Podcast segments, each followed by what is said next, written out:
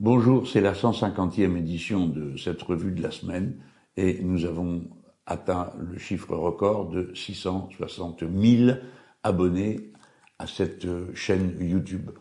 Euh, j'ajoute que vous avez beaucoup de mérite parce que moi je ne tiens plus ma cadence hebdomadaire car euh, le rythme qui est celui de la campagne présidentielle et le nombre de mes apparitions publiques euh, dans des grands médias de l'officialité font qu'il est difficile de faire coïncider les rythmes entre eux. Des fois, vous savez, on me demande euh, de ne rien dire pendant 24 heures ou pendant 48 heures avant une très grande émission, ce qui se comprend. Alors, euh, bah, on mettait le générique et puis après, on va passer à la suite.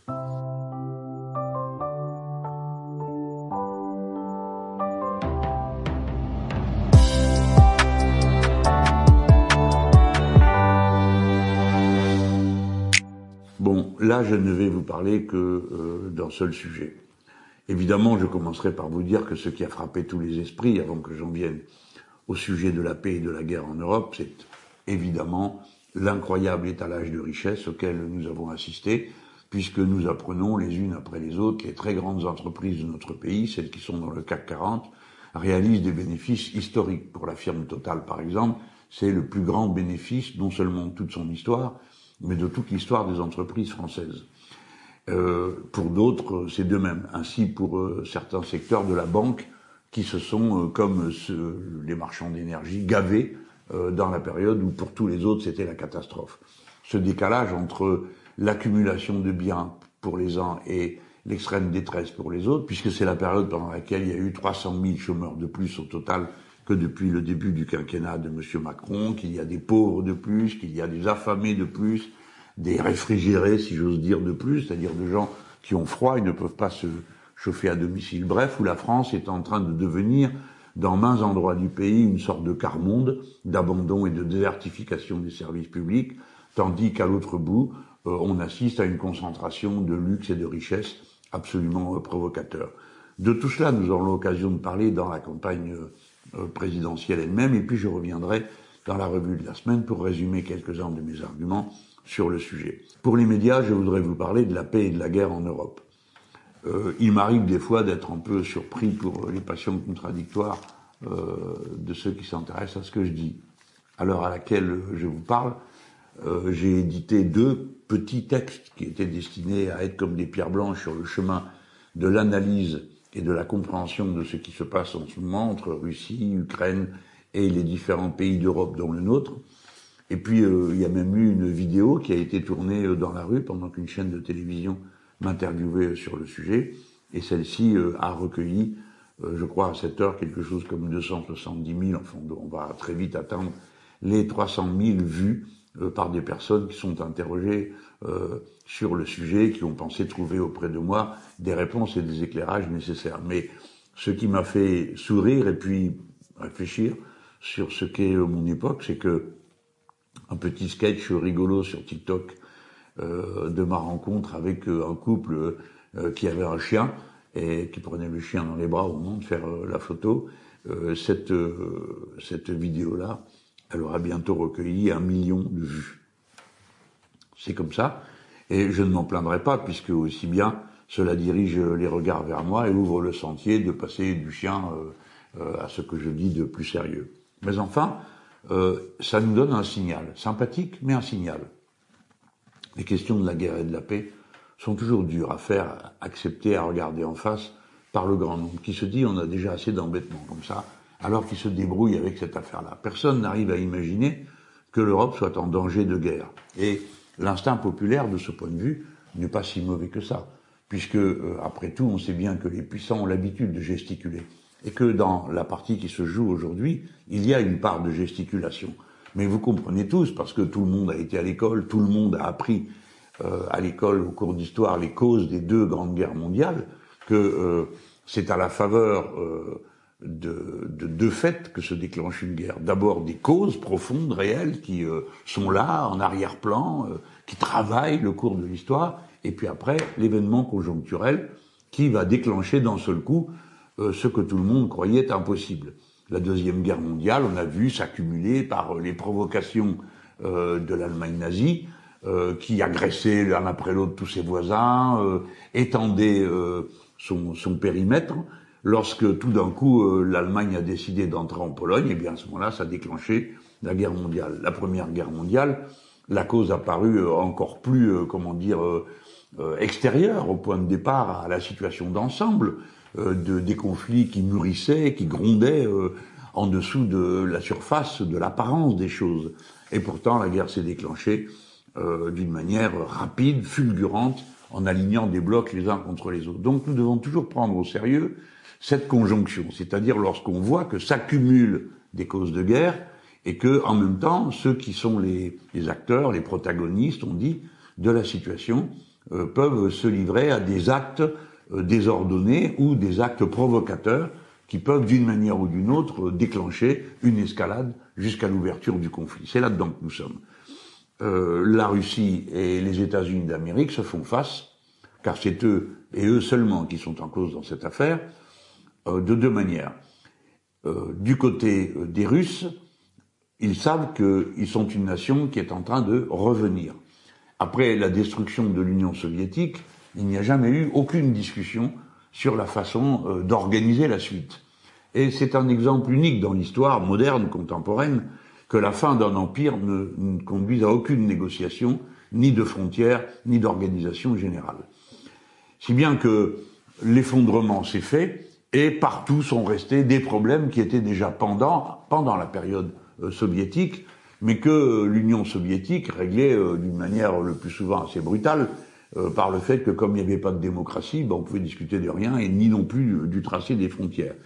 Et puis, la Russie soviétique se sentait extrêmement sûre d'elle-même. C'est d'ailleurs la raison pour laquelle la Crimée, qui n'était pas ukrainienne auparavant, a été rattachée à l'Ukraine par Nikolai Khrouchtchev, euh, qui euh, voulait, qui était à l'époque le secrétaire général du Parti communiste de l'Union soviétique, qui avait dit en prenant cette décision, ça prouvera que l'Ukraine et la Russie sont définitivement alliées et deux nations sœurs et unies dans le même ensemble. Bah, vous voyez, l'histoire réserve toujours des surprises à ceux qui pensent d'abord la maîtriser sans tenir compte des réalités. Car à la vérité, tout le monde sait que la Crimée est amplement russophone, et comme en général, quand on parle une langue dans un pays où il y en a deux ou il y en a trois, souvent il y en a une qui domine les autres, ou bien celles qui se sentent dominées sont extrêmement agressives à celles qui sont euh, dominatrices. Ce sont des choses qu'on observe qui finissent pas toujours mal, mais qui, dans le contexte particulier de ce lieu inflammable qu'est cette zone, peut donner et a donné des résultats tout à fait euh, incroyables. C'est dans ce contexte de tension entre les Russes, l'Ukraine et euh, les États-Unis d'Amérique que euh, la nouvelle Russie a été conduite euh, sous l'autorité de M. Poutine à entrer et annexer la Crimée, en prenant euh, comme argument le fait que c'est une zone russe, et ensuite à organiser un référendum. Alors, naturellement, personne ne peut être d'accord avec le fait qu'on passe une frontière et qu'on fasse un référendum. Mais les Russes ont un argument qu'il est très difficile de, de parer, c'est qu'ils disent mais vous avez fait exactement la même chose au Kosovo. C'est-à-dire que vous avez scindé la Serbie sans son accord, et vous avez organisé un référendum dans la zone du Kosovo pour demander aux gens du Kosovo s'ils voulaient être indépendants. Donc euh, les Russes disent, bah, nous, nous avons fait pareil dans une région euh, qui était anciennement euh, russe et qui parle russe. Donc je ne dis pas que ça leur donne raison, je dis que notre propre comportement a fourni un point d'appui pour qu'ils en fassent autant. Mais le fondamental du bras de fer n'est pas là le fondamental, il est dans le fait que continuellement, euh, la Russie est conduite à devoir débrouiller des problèmes abandonnés par la fin de l'Empire soviétique et que le plus souvent, cela se règle par la force, soit d'un côté, soit de l'autre. Ainsi, euh, on avait vu euh, la Géorgie de M. Tchakashvili, qui était lui-même un tyran, franchir les frontières d'un certain nombre d'enclaves russophones, créant un désordre incroyable au moment du démarrage des Jeux de Pékin. Et comme réponse à ces situations, alors que la Géorgie n'avait rien d'une démocratie, les États-Unis d'Amérique ont toujours donné raison à ceux qui agressaient ou créaient des tensions avec euh, la Russie. S'agissant de l'Ukraine, euh, la situation doit être attachée à un ensemble plus large. Lorsque l'Union soviétique s'est effondrée, le pacte militaire qui unifiait ce qu'on appelait le camp de l'Est, qui arrivait jusqu'à l'Allemagne de l'Est, eh bien, c'était le pacte de Varsovie. Ce pacte avait pour objectif de faire face à un autre pacte, on peut dire que les deux étaient frères jumeaux, qui est l'OTAN, c'est-à-dire l'organisation du traité de l'Atlantique Nord qui regroupe sous autorité américaine l'ensemble, un ensemble de pays euh, de plus en plus euh, étendus et des fois n'ayant strictement rien à voir avec l'Atlantique Nord. Et souvent les interventions militaires se faisant au nom de cet Atlantique Nord qui naturellement n'existe pas en Syrie, n'existe pas en Irak, n'a rien à voir avec l'Afghanistan et sans doute très peu non plus avec le Japon, comme chacun le comprend. Bref, cette euh, organisation aurait dû normalement disparaître lorsque le bloc de l'Est s'est effondré et que le pacte de Varsovie a disparu avec, comme a disparu l'ancien Comecom que tout le monde a oublié, qui était l'équivalent du marché commun euh, côté euh, du camp socialiste. Bon, il n'y a plus de Comecom, et pour cause, puisque dix pays de l'Europe de l'Est sont entrés dans l'Union européenne, mais ce qui est frappant, c'est que alors que les États-Unis d'Amérique avaient pris l'engagement que l'OTAN ne s'étendrait pas jusqu'à la frontière russe, et que cet engagement avait été accepté par les Russes soviétiques de l'époque comme la raison pour laquelle ils n'intervenaient pas militairement pour rétablir leur euh, euh, empire dans ces zones lorsqu'elles craquaient euh, contre l'Union soviétique. Bref, la promesse avait été faite et n'a pas été tenue puisque les dix pays qui sont entrés dans l'Union européenne, avant d'entrer dans l'Union européenne, ont dû signer leur adhésion à l'organisation du traité de l'Atlantique Nord sous domination des États-Unis d'Amérique. Alors, ensuite, il y a eu une période intermédiaire euh, pendant laquelle il y a eu beaucoup de bavardage sur une défense européenne. Alors, euh, le mot fait joli, le, notre président français en a beaucoup rajouté sur la souveraineté européenne sans que personne ne se risque à lui demander en quoi consistait une souveraineté qui n'a pas de peuple ni de parlement souverain sur les questions de diplomatie euh, ni d'armée. Mais bon, le, le, prétexte faisait joli et permettait de masquer euh, la vérité, la vérité crue, la vérité nue, la vérité brutale, à savoir que l'OTAN est une organisation dirigée par les Nord-Américains et que les Nord-Américains n'ont pas de partenaires, ils n'ont que des vassaux. Alors cette formule est brutale, on peut dire ah vous exagérez, on discute, on s'entend. Non, ce n'est pas vrai. Vous venez d'en voir la démonstration sous vos yeux. Pourquoi? Parce que les États-Unis d'Amérique sont une puissance en déclin. Et donc, comme toutes les puissances en déclin, elle a tendance à ruer des bras, des jambes euh, pour rétablir de l'autorité. Mais euh, les composantes des États-Unis d'Amérique sont pas d'accord sur où le faire. Si bien que les uns disent, bah, tapons les Russes parce qu'on a tout le temps fait ça et qu'on sait le faire. Les autres disent, tapons les Chinois. Et certains disent, tapons les deux parce que c'est nous les maîtres. Tout ça est absurde parce que toutes ces stratégies se contredisent. Que l'on tape les deux ou que l'on tape un d'un côté, chacun d'un côté, on les pousse à se retrouver. Et c'est le résultat de la stratégie euh, des États-Unis d'Amérique et que jamais la Russie n'a été aussi imbriquée avec euh, la Chine qu'elle ne l'est aujourd'hui, aussi bien par des mécanismes économiques communs, aussi bien par l'organisation d'activités euh, financières communs, par des objectifs politiques communs. Par exemple, la Russie s'est débarrassée d'à peu près toutes ses réserves en dollars pour diminuer la capacité des États-Unis à tenir à la gorge la Russie a provoqué des crises, comme ce fut le cas sous M. Eltsine. De même, euh, la Russie s'est mise à mettre en circulation une carte bancaire euh, qui ne circule en, gros qu'en circuit clos, si bien que les États-Unis d'Amérique ne peuvent plus empêcher la circulation monétaire dans la zone où cette carte euh, a son efficacité, c'est-à-dire entre la Chine et la Russie. Bref, ont réussi comme, euh, résultat absolument paradoxal d'avoir élevé le niveau d'autonomie et de défense et de capacité euh, des Russes face aux Américains. Donc euh, les, les États-Unis, qui ne sont pas d'accord sur la stratégie à appliquer, néanmoins ont décidé d'étendre l'OTAN jusqu'à la porte de la Russie. Et ça, évidemment, c'est inacceptable pour les Russes et on le comprend, parce que déjà dans le passé, ça a provoqué des crises majeures. Euh, peut-être que euh, tout le monde a oublié, mais pas ceux qui ont connu et qui s'intéressent à l'histoire.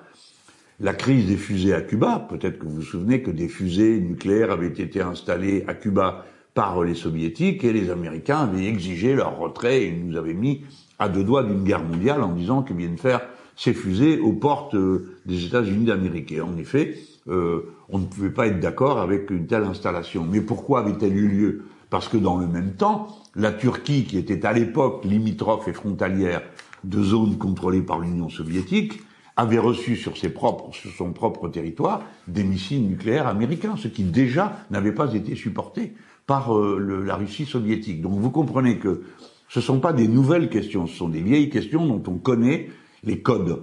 Et quand on connaît les codes, euh, si on décide de les violer, c'est qu'on décide soi-même d'aller plus loin qu'il n'est possible d'aller.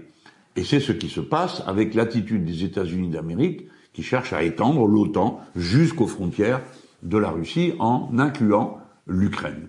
L'Ukraine qui est dans une situation de désordre interne absolu, après qu'une série de gouvernements se soient succédés, tous plus corrompus les uns que les autres, certains ultra pénétrés par des nazis qui dirigeaient à cette époque ce pays et proféraient une haine anti-russe aussi vieille que le combat des nazis contre les soviétiques, qui euh, ont eu pendant cette période, ont fini par être jetés dehors par une insurrection populaire de la place Maïdan, qui a ensuite donné lieu à une série de nouveaux gouvernements jusqu'à l'élection de l'actuel président de la République de l'Ukraine, qui est un homme qui est moins enragé de guerre que ne le sont les autres occidentaux, comme on dit maintenant, parce qu'il suffit de changer de camp pour être baptisé d'occidental.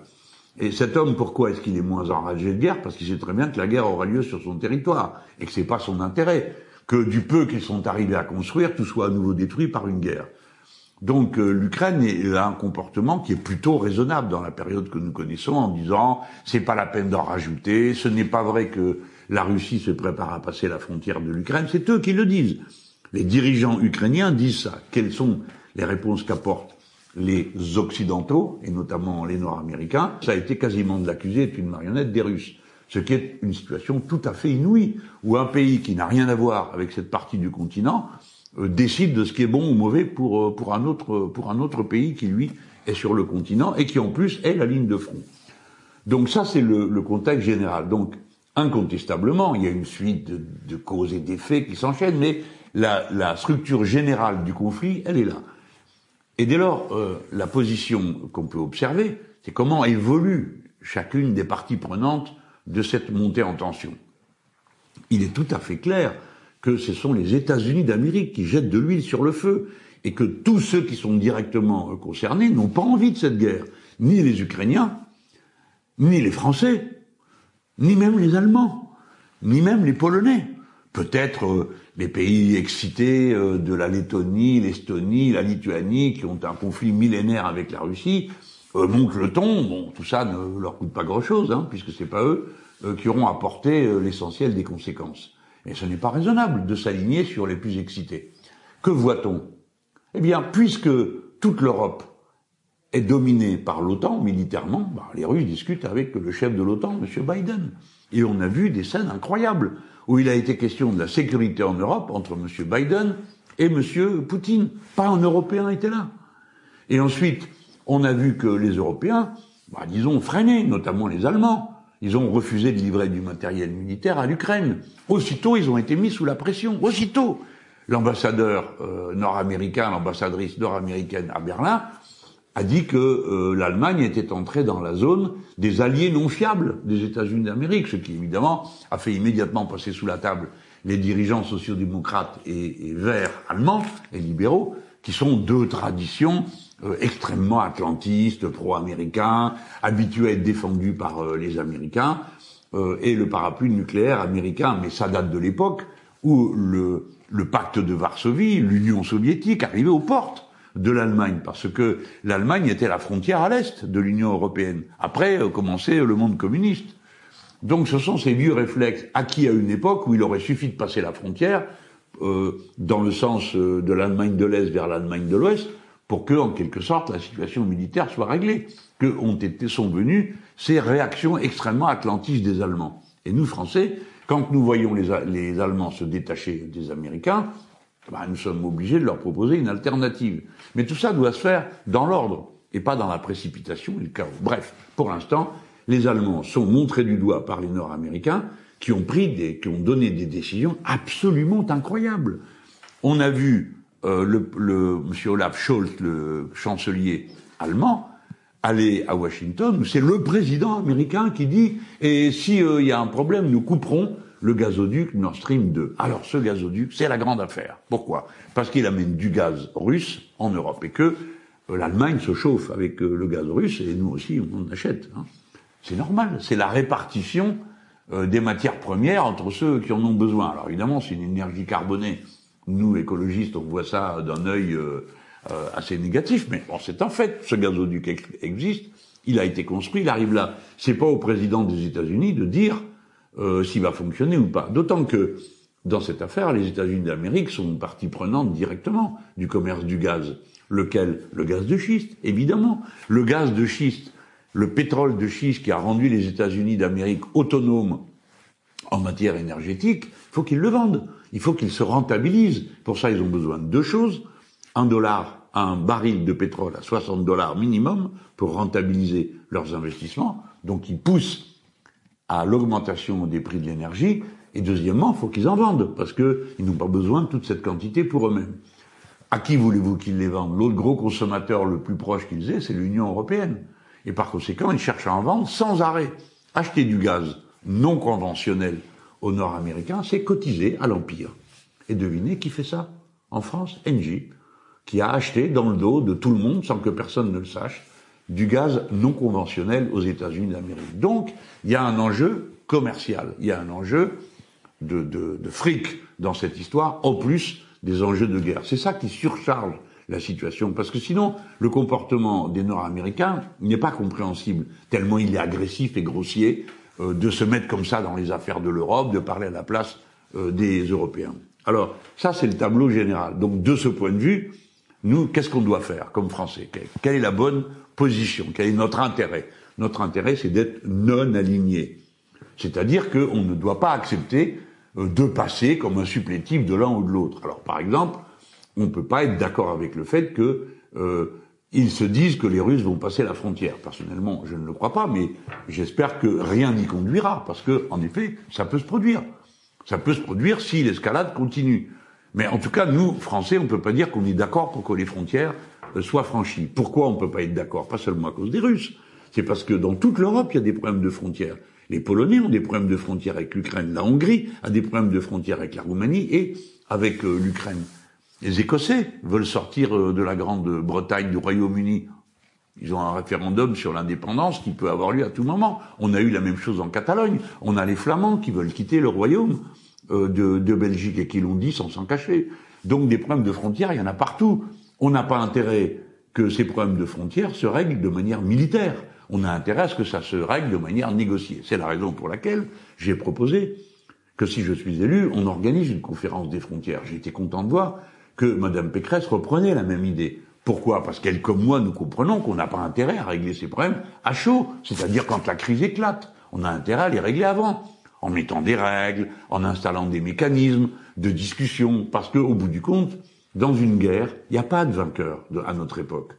Dans une guerre, tout est détruit, parce que c'est une guerre nucléaire, c'est une guerre qui multiplie les instruments non conventionnels de combat.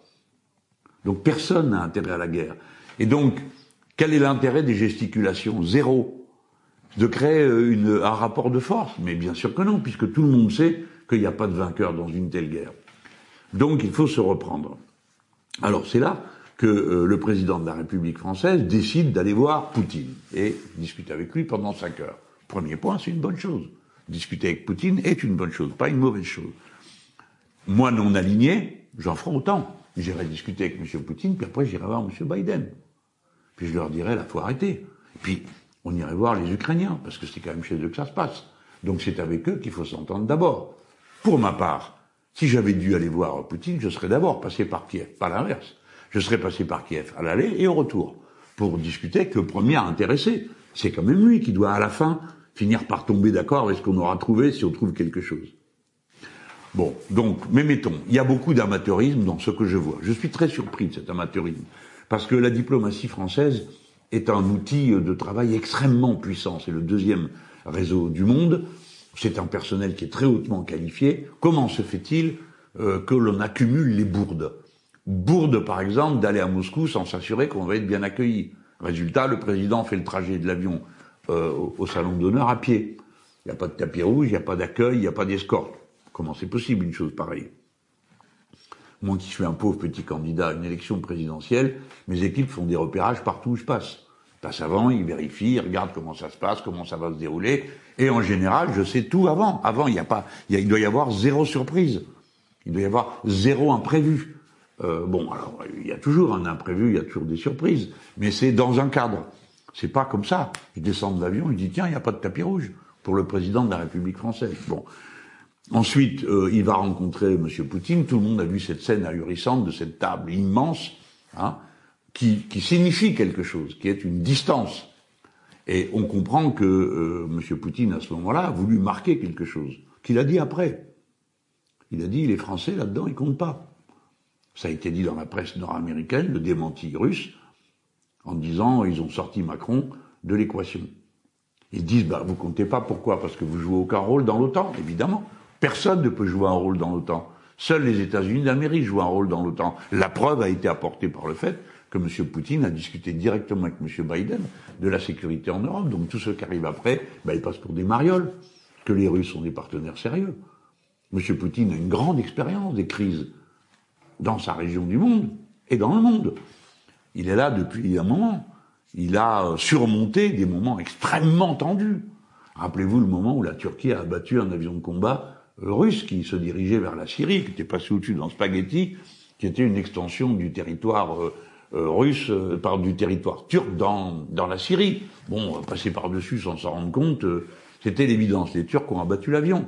Les Russes n'ont pas riposté. Ou plus exactement, ils ont riposté en organisant la destruction de tout ce qui faisait obstacle dans cette région et qui notamment se regroupait autour des, de l'islamisme politique de Daesh. Al-Nostra et compagnie. Bon, bref, vous connaissez tout ça, peut-être que vous en rappelez. Mais lui s'en rappelle, si vous vous en rappelez pas. Et il sait jusqu'à quel point il est capable de faire face à des situations de tension. C'est pas rien dans la diplomatie. On doit tenir compte de à qui on parle, qui sait, quelles habitudes il a?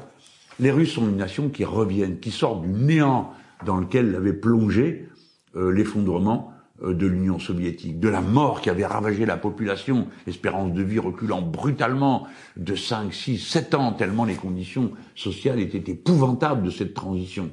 Un pays qui a été pillé, un pays qui a été humilié, euh, comme jusqu'au point de vendre le premier satellite qu'ils avaient tiré hors des frontières de l'espace terrestre. Ils ont vendu ça. C'est vous dire que c'était les objets les plus symboliques, un peu comme si nous on était conduits à vendre la Tour Eiffel euh, à je ne sais quel gringo euh, que ça amuserait de la, posséder. Bon, donc euh, c'est ça l'interlocuteur. Le président Macron, je ne sais pas s'il a improvisé son arrivée à Moscou. Ce que je sais, c'est que les signes extérieurs sont ceux de l'improvisation. Après, il y a été, il a discuté, c'est bien.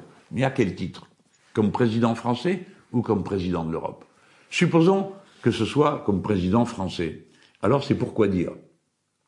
Quel est le mandat que nous avons sur le sujet? Nous n'en savons rien. La commission des affaires étrangères n'a jamais eu ce sujet à son ordre du jour. Le Parlement, l'Assemblée nationale, non plus. Personne n'a jamais discuté une seule minute de la crise dans laquelle nous sommes et de la manière d'y faire face. C'est donc lui, tout seul, sur un mandat dont nous ignorons absolument tout, qui a été se rendre à Moscou. Si je suis élu président de la République, sur le mandat du non-alignement, il y aura un vote de l'Assemblée nationale qui déclarera que nous ne sommes plus alignés. Nous ne sommes pas alignés sur les États-Unis d'Amérique, nous ne sommes pas alignés sur la Russie ni sur la Chine. Nous serons une puissance non alignée qui, en fonction de ses intérêts et de sa stratégie mondiale, qui pour nous est le non-alignement et l'altermondialisme, c'est-à-dire une autre stratégie diplomatique que la compétition des marchands d'armes et euh, de, la, de la compétition des empires Hein, à constituer, eh bien, euh, il y aura un vote. Donc il y va. Il y va tout seul, on ne sait pas ce qu'il discute. Il ressort, il dit ce qu'il veut. Il n'est pas obligé de tout nous dire. On comprend s'il y a eu une négociation. Mais il dit il y a eu une négociation, il y a eu des avancées. Il s'en va, trois heures après, les Russes disent pas du tout, euh, nous ne sommes engagés à rien. Il y a des pistes intéressantes dans ce que disent les Français, mais nous sommes engagés à rien. Donc comprenez-moi bien, euh, ce que je discute, c'est le sens de tout ça. De quel côté va-t-on? C'est ça qu'on a besoin de savoir. Nous sommes un peuple adulte, souverain, nous ne sommes pas des enfants. Nous avons le droit de comprendre, de savoir, surtout s'il s'agit au bout de tout ça, d'une crise majeure de l'équilibre du monde en Europe. Puis la deuxième question, c'est si c'est ça le rôle que s'est donné M. Macron en tant que président de l'Union européenne pour six mois, bah, c'est pas mal de venir avec euh, la commissaire chargée des affaires euh, étrangères en Europe comme elle n'y était pas. C'est donc qu'il n'était pas là en tant que président de l'Union européenne. Et d'ailleurs, pourrait-il être là au nom de l'Union européenne? La réponse est non. Pourquoi? Parce que les autres pays seraient pas d'accord. Parce que les autres pays lui demanderaient avant de savoir ce qu'il va faire là-bas. Ils lui donneraient un mandat. Il n'y a que les Français pour envoyer leur roi comme ça, sans mandat ni contrôle. Les autres Européens n'auraient pas voulu. C'est pour ça qu'il n'y avait personne avec lui. Il est donc allé là-bas à la faveur d'une confusion des rôles pour dire, en gros, écoutez, moi, ok, je suis dans l'OTAN, mais je suis gentil, je parle avec vous. Alors je sais évidemment beaucoup de choses, par des sources les plus diverses, aussi bien les sources ici en France que par la diplomatie dans le monde, où nous avons des amis qui nous disent en gros ce qui se passe, hein, pour que nous arrivions à comprendre. Moi j'ai besoin de comprendre. Je suis candidat à l'élection présidentielle. Je pars de l'idée que je pourrais la gagner, n'est-ce pas? Et que donc, euh, dans deux mois, il faudrait s'en occuper. J'ai donc besoin d'avoir le maximum d'informations. Si le président de la République était un tant soit peu un démocrate, un tant soit peu correct, il aurait fait venir, comme il l'a fait à d'autres, dans d'autres circonstances, tous les dirigeants et chefs de parti pour expliquer, bon, voilà ce que je suis en train de faire. Voilà ce que je vous demande de, de comprendre. Sinon, ça veut dire quoi? Que si quelqu'un le bat, il découvre le dossier le jour où il arrive. Ça veut dire que pendant, euh, quoi? Un mois, deux mois, tous ceux qui euh, seraient partis liés à cette opération ont les mains libres. Il n'y a plus de Français en face de lui, parce qu'il faut le temps d'arriver à maîtriser le dossier, de comprendre ce qui est en place, etc. Fort heureusement, j'y suis bien préparé. Mais je ne sais pas si c'est le cas de tout le monde, et je vous dis franchement que je considère que tout le monde a le droit de savoir parmi ceux qui éventuellement pourraient euh, diriger notre pays. Ce n'est donc pas une bonne situation. Alors j'estime qu'il s'est fait piéger parce qu'il a été là-bas, il a été démenti par les Nord-Américains et par les Allemands. Ce n'est pas une bonne chose. Et pour nous, Français, c'est une humiliation euh, que je n'accepte pas. Je n'en rends pas le, euh, le, président de la République française seul responsable. Je ne pense pas que c'est ça qu'il ait cherché. Bien sûr que non. Mais il est certain que les Allemands nous ont joué un très mauvais tour. J'en suis un peu moins certain aujourd'hui parce que j'ai eu le temps de lire la presse, euh, ce qui se dit en Allemagne et ce qui se dit dans les pays anglo-saxons dans notre équipe, euh, un certain nombre de gens suivent ça d'heure en heure, de jour en jour. Et il apparaît que il y a par exemple toute une polémique sur le fait que le chancelier allemand n'a pas voulu prononcer le mot gazoduc Nord Stream 2. Vous savez que le président américain a dit s'il y a un problème, nous couperons euh, le gazoduc. Sauf que c'est pas chez lui le gazoduc, c'est chez les Allemands. Donc c'est les Allemands qui décident. Et le chancelier allemand n'a pas voulu dire, n'a pas voulu citer le nom du gazoduc, ce qui est interprété en Allemagne et dans les pays anglo-saxons comme le fait, que Olaf Scholz était une main en arrière, il n'avait pas l'intention de participer à une surenchère verbale, parce qu'une autre tradition des Allemands, en plus euh, d'être très atlantistes, c'est par ailleurs d'être en interne, en Allemagne et devant les autres pays d'Europe, très pacifiste, ce qui est quand même la seule attitude qui peut être supportée d'eux, euh, compte tenu de ce qu'est euh, l'histoire récente. Hein. Donc en tout cas, nous Français, on n'a jamais été partisans du fait qu'ils se réarment, ni même qu'ils aient une armée qui soit autre chose qu'une gendarmerie efficace euh, pour les, les, pour les landers et tout ça. On est d'accord avec ça, mais une armée qui se projette, non. Non, nous ne sommes pas d'accord. Mais d'ailleurs, les Allemands ne le demandent pas. Donc comme ça, tout va bien.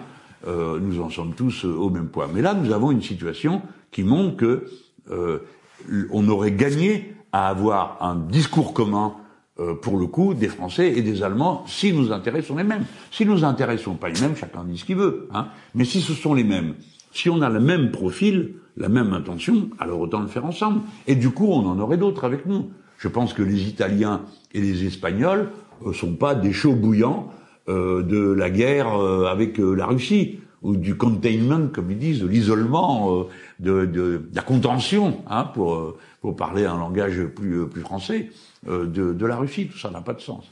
Voilà, je voulais vous dire tout ça pour que vous sachiez, d'abord, un, mon point de vue, deux, comme c'est pas en lisant la presse que vous allez apprendre les dessous de table, puisqu'elle s'est surtout occupée de clamer des louanges euh, sur l'action de, de M. Macron, qui était là, c'était Tintin à Moscou. Euh, donc, ah c'est merveilleux, c'est ridicule au dernier degré de célébrer comme ça une action diplomatique dont on ne connaît ni les prémices, ni les conditions du déroulement, ni la conclusion. Ça les a pas empêchés tous de bêler en cadence sur le thème c'est merveilleux, c'est réussi. Le président français a, paraît-il, l'intention de continuer son offensive diplomatique? Eh bien, euh, euh, nous l'encourageons, en effet, à continuer le dialogue avec les Russes, mais surtout à cesser d'être atlantistes.